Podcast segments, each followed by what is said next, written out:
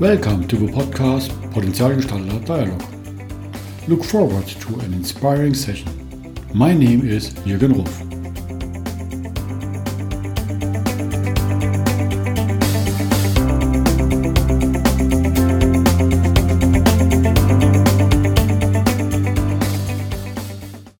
Welcome to today's podcast. I wish you a happy new year. This is my first podcast in 2021 over the Christmas season and between the years. This had been a great time for reflection and planning of your future. During December, I had several inspiring guests talking about the future and having visions in life, like John Strelecky with The Purpose for Existence and Big Five for Life, or Judith Klubs as future agent designing the future. Gina Schöler as Minister of Happiness showed us this great impact of positive psychology and Bodo Janssen, the CEO von Upstalsboom, how to transfer this into a company's real life, how important the purpose of a company is. One important basis for this reflection is what my today's guest will talk about. For me, he is the professor of gratefulness Welcome, Steve Foran. Great having you here. Uh, it's great to be here, Jürgen. Thank you, uh, Danke. Thank you very much. Steve, you are on such a lovely place. Most people see if they are flying to US or Canada, and you are on this lovely place of Nova Scotia and Halifax. Yeah, we. Um, you're right. Uh, we're east coast of Canada, not the furthest east. You can go further east, but uh, Halifax. There is normally a lot of air traffic that goes overhead at you know 35,000 you know feet. The flights to uh, any of the flights from Europe to the Northeast United States pretty much all fly overhead. Uh, so you see them up there all the time. So if you if you're looking down right at that point, just wave and I'll be there. It is great because every time I pass it, I think, damn it, uh, this is still on my list of wet areas I like to be and visit. And every time, okay, mm, I have maybe with business to fly to Vancouver or somewhere else in the US. We will meet there. I promise you. Well, Jürgen, as we said before we uh, before we got on the call, that you are welcome to just look me up when you get here, and uh, and for you listening, if you come, you just look me up, and we'll uh, we'll grab a, a tea or a coffee or a beverage. Yeah, I have seen on your on your webpage you are very supporting here in your region. You do a lot as well collection for your area. So is, is that some of your purpose, so which uh, the charitable giving back? Yeah, it, it it it really is, Jürgen. And for quite a few years, I, I never published any of it on our website. There was never an intention to to do that. Any of my clients, they knew it because we donate a percentage of our top line, not our bottom line, percentage of our top line, anything we bill. So even in years we lost money, we were still doing these donations. And it, so, someone told me, they said, Steve, you need to, to let people know that you do this, not to brag about what you're doing, not to get glory from it, but just to plant the seed so that when others see it, they'll realize I mean, we're a small company, but when you look, when I look back at what we've been able to do over 14 years, just of supporting things that are important to us in our community, it's like the impact. It's it was a lot more than I even could have imagined. So uh, they they just said it's a you really need to do this as an example. So it's only been up for probably 18 months that we've had that page up on our website. It's great because the inspiration for others is that they got invited maybe to support. Yeah. Sometimes it's not money, it's just giving a hand, a hand to do something in an activity. It, it really is. It could be like when you use your skills, uh, your knowledge, your talents you know to support something in your community and your community could be down the street or it might be halfway around the world because i really believe like we're more connected now than we ever have been. So whatever you define as community if you're looking back on your career mm, i was a little bit surprised because i saw you studied electrical engineer and studied started working there in your energy supplier in in canada. Yeah. What happened what happened? Yeah, if like I, I started working as an electrical engineer with the power like power utility, so high voltage engineer, and uh, and it was not the reason you touched haven't touched it. yeah, we don't touch it. Never, you never touch it. And in in 1987, when I started working as an electrical engineer, if you would have told me I would have been doing this, like, uh, and really for the last 15 years, I've been doing this work with grateful leadership and gratitude, I would have said what happened that would cause that? But looking back, you're going to make sense, right? You know how when we are, we travel through our life and things happen and in the midst of it it can be hard to make sense of it but as you as i look back things that happened in my career some of them that were i was really looking forward to others like why didn't i get that job like things that i did i wanted to go in a certain direction and i couldn't so it what it did I didn't realize at the time it created an opportunity where I was able to do a lot more presentations, training, speaking. And I was just, and I kind of discovered I love this.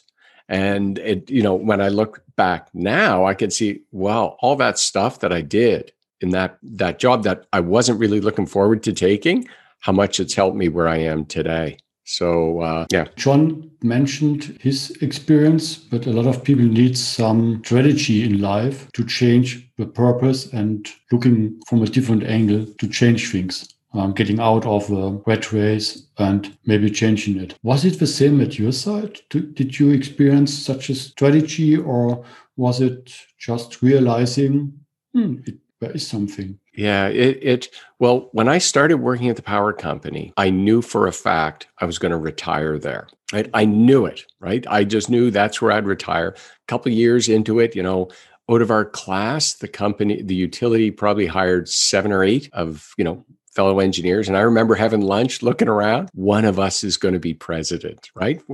And I was right. One of us was. It wasn't me, though, right?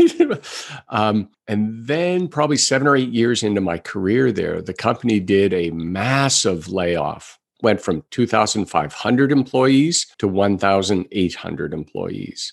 Like in the matter of two weeks, 700 people were laid off. I was not one of them, right? So I was not one of them. I was mad. I, like I was furious mad because mm-hmm. it felt like I was betrayed. And as I look back at it today, I know the company, they treated every single person that was laid off with respect. They, you know, they treated them fairly, more than fairly. Most of them that got laid off, they ended up moving into better situations, right? They really, I know they did because a lot of them were friends of mine. But at, it was at that point, if there was anything that was sudden in my life that really made me realize my future was going to be different, was that because it was then that I realized I'm not going to be working here forever. That kind of did that. Now, where I ended up working uh, in, in, the work that I'm doing today, that was a very gradual realization. You know, I and you know when you and I met in that session a couple weeks ago now, I, I I shared the story of you know standing on a street corner and having somebody come up to me looking for, yeah. for mm-hmm. money. And in that same year, when all those, it was in that same year when all those layoffs happened. And I'm looking at him thinking, "You want my money, buddy? You go get a job." And uh, and of course, I'm thinking this in my head. I'm not saying it out loud. And just this very positive but judgmental person. Not for a second did I ever think, geez, I wonder what he's been through. I mm-hmm. wonder why he's on this. Like none of that ever. I always was just like, you want a job? You want money? Get a job work hard. That's what I did. And uh, over the next seven to eight years, Jurgen, and I just came to this gradual realization. It was gradual. It wasn't, you know, there was no sudden thing that happened, but just this gradual realization. Was as if my life was handed to me on a silver platter. It's funny because I'm looking on your roadmap. You did a MBA and motivations for charitable givings. And when you got a professor teach ethical decision making, was it yeah. planned or was it as well just happening because you had time and already on the road for the gratefulness? Yeah, no, no the, the, the MBA is kind of an interesting one. Uh, I started it when I was working at the power utility in 1989 and I was doing it part time. And three years in, you know and i was traveling we were living an hour from the city where the university was where i was studying and i was working a half hour in the other direction. So on days that i had class i would travel three hours to and from school uh, after work. And so it was and we had a young family and i came to the point i in the mba probably two-thirds of the way through it and i just i quit. Mm-hmm. i just I'm not I'm learning more at work than I am here and I was really frustrated. I told my wife, she just she had a meltdown. What are you talking about you quit? You didn't even talk to me, right? And uh, she was kind of upset.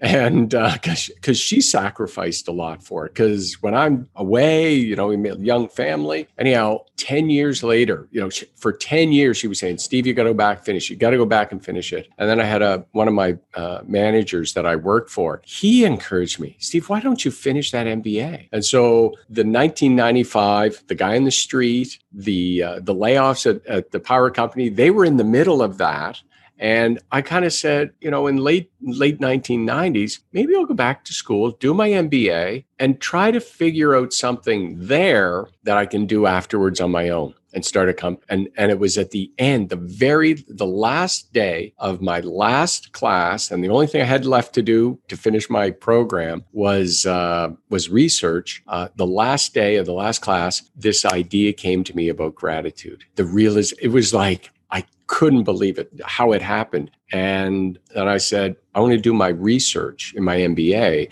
around the connection between gratitude and charitable giving, why people why people give their money, mm-hmm. their time, why they help others. And uh, I did that, and uh, it took me it took me a long time. Probably took me two years to to finish that. And after that, I looked at my wife. I said, "Hon, I think this. I think I got to start doing this. I think this is the work I got to do." And and the ethical decision making my faculty advisor uh, for my gratitude research, she said afterwards, she said, Steve, you got to start teaching ethics here at school. And as I was starting my business, I, I was like, I had no idea if this was going to work or not. So I said, if anyone said anything for yes, I will do it. So I started doing it. I love teaching, right? So did that. I taught that one course and I taught it quite a few times over the, the next 10 years. And uh, yeah, it was a lot of fun. Cool. And it's impressive to get, get that kickstart and realization at the last day. You know? And when you took the chance, because it's it is well, it needs some powerful decisions to go outside of the box. It, it, it does, you know, and as an engineer, you know, and, and think of it as a, even project managers and how we have very systematic approaches and ways and processes to do things and to get things done and to make decisions yeah. Right. So I have this very practical. Here are the here are the pros. Here are the cons. These are the reasons you should do it. These are the reasons you shouldn't. Here are the risks. And you know, and as I looked at that, that wasn't enough because there was something inside me that, and I just I describe it in in English as you just know.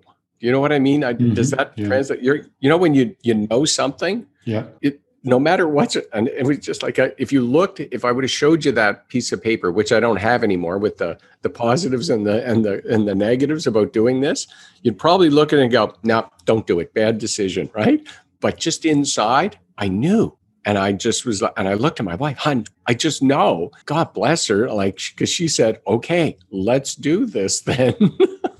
And if a listener would now see your face and the light coming out of your eyes they would know. You know it exactly. You have still now the feeling how that is. That's that is awesome. So yeah, right. the energy is full in if you're talking about it. That's great. It is, you know, I was working with a coach at the mm-hmm. time. And he described this knowing like uh, he's, and he was an engineer or is an engineer, and he described it if somebody walked into a room with a, a, bouquet of flowers, how do you know it's beautiful? Right? Do you look at a list? He said, you just know, right? And so there's things that part of us as human, and for engineers, this work that I've been doing, it's really helped me tap into just my intuition or my sensing more than I ever have in the past, right? It, before I would tend to, you know, discredit it or, or not value it as much. And really have learned to trust it more often. We lost that somehow.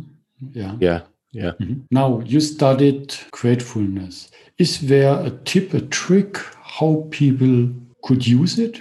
Is there maybe there's no checklist to get happy people? Um, I know, but yeah. What are the secrets for gratefulness? Yeah, so you know, gratefulness is it's really a a, a perspective that we have on life that that's you know what it really comes down to and because uh, it and and that comes from our mindset. And and so some of there's there's two things that I, I'm going to suggest to you and to, to you listening is uh, two things, two very, very simple things that you can do to, to build your gratitude muscles, to, to, to build a more grateful frame of mind, to build a, a perspective on life that comes back to grat that is really influenced by gratitude and gratefulness. And I call these two things uh, a habitual ritual. Uh, and just make these two habits your habitual ritual uh, at the end of the day you know when you're tired and exhausted instead of sitting down in front of the tv or in the internet and grabbing a drink and, and scrolling for two hours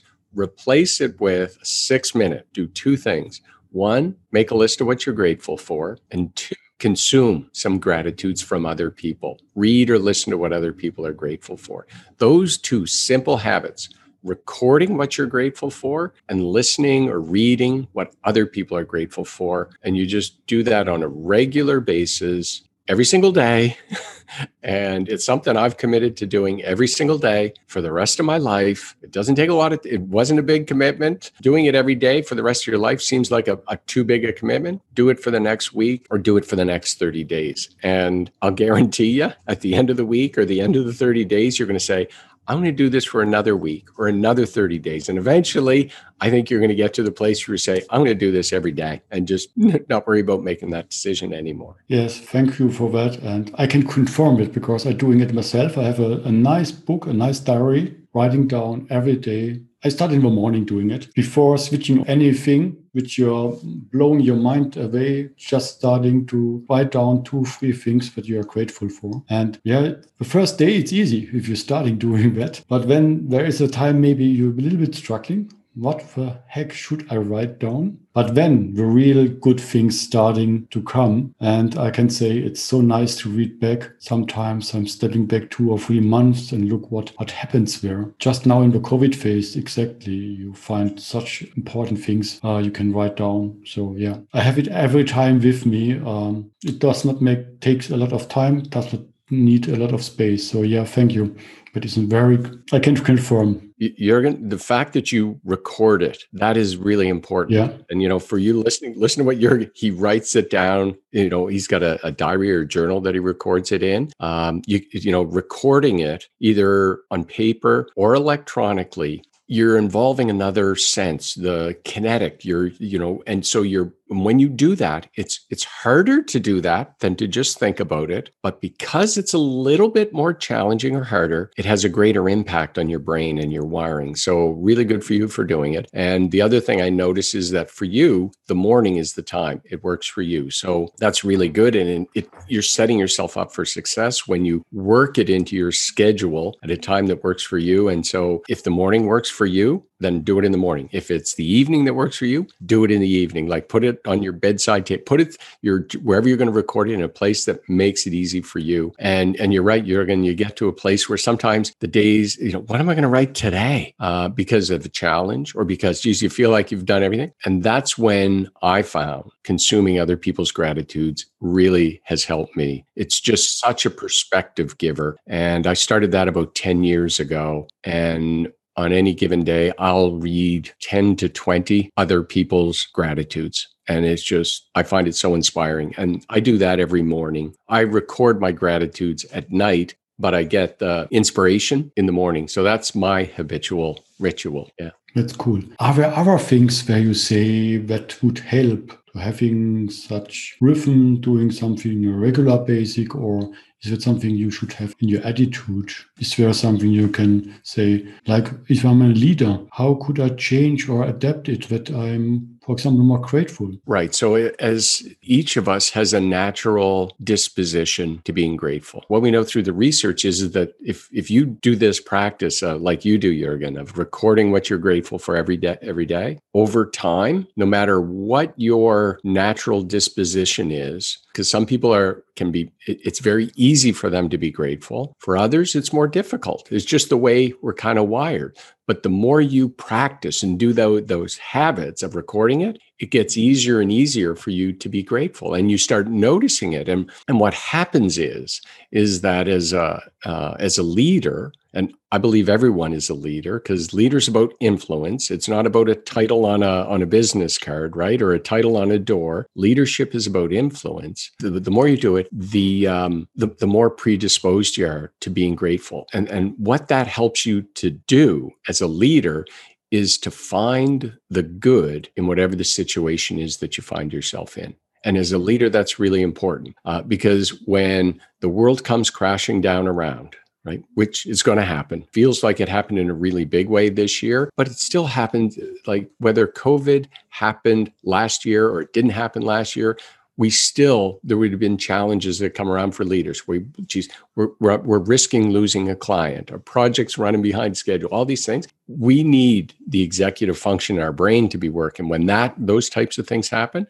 and to do that, we need to be in a positive emotional state. And gratitude helps leaders get there and stay there. And so you're able to see the good and when you can see the good, you can draw on those resources to help solve those problems, to help overcome those challenges that you're in the midst of, and to set the example for everyone else on your team, right? Like, do you want to leave a legacy with those that you lead, right? I, I believe gratitude is one of those leadership skills that is going to be foundational to you leaving a, a legacy to the people that you lead today. Yeah.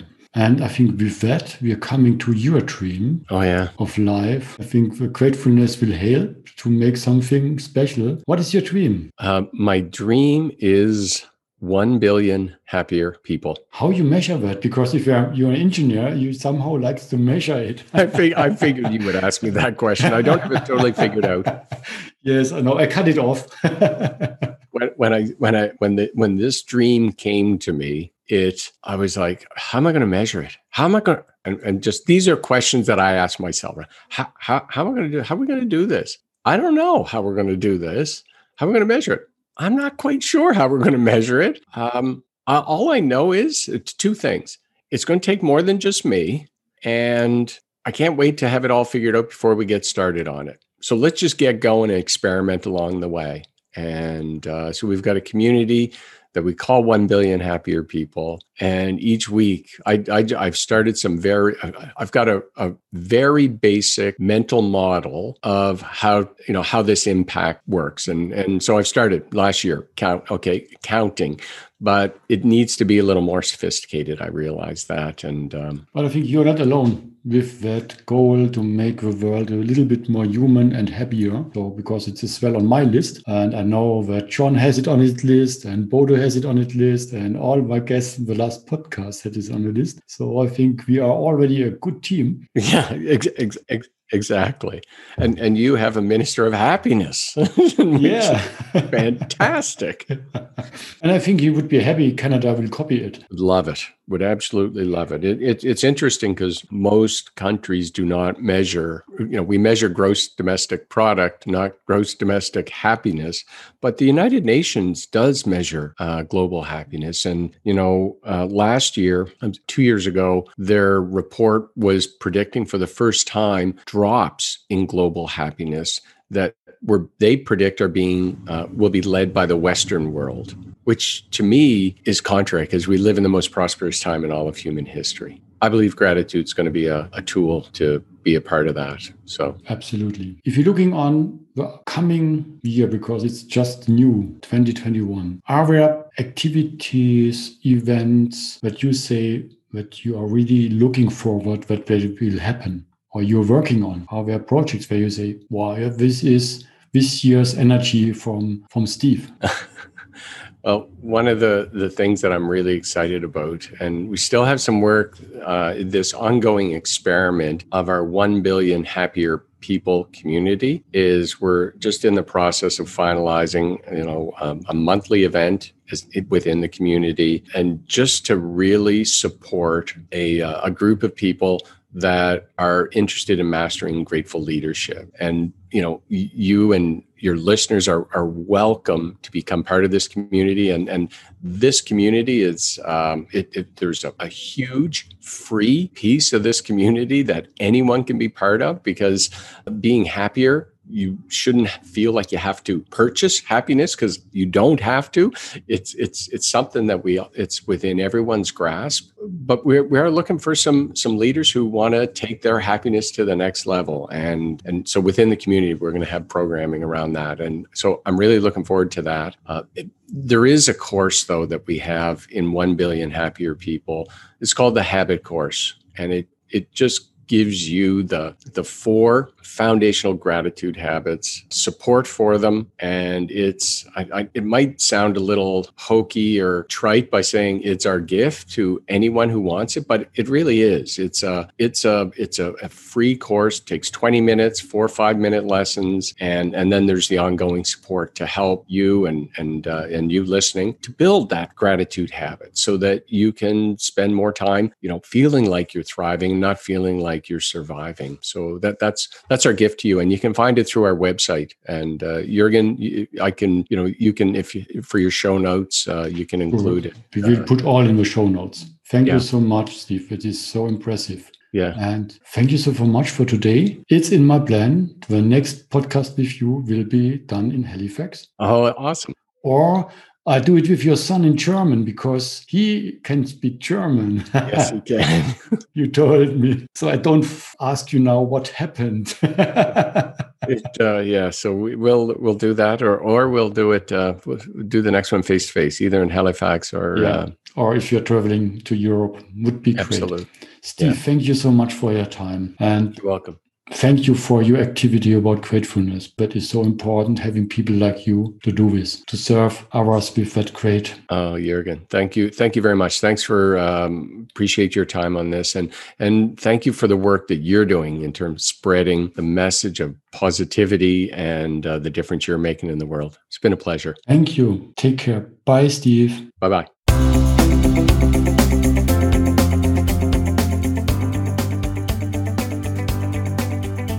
You have heard the podcast Potenzialgestalter Dialog from Jürgen.Ruff.Consulting.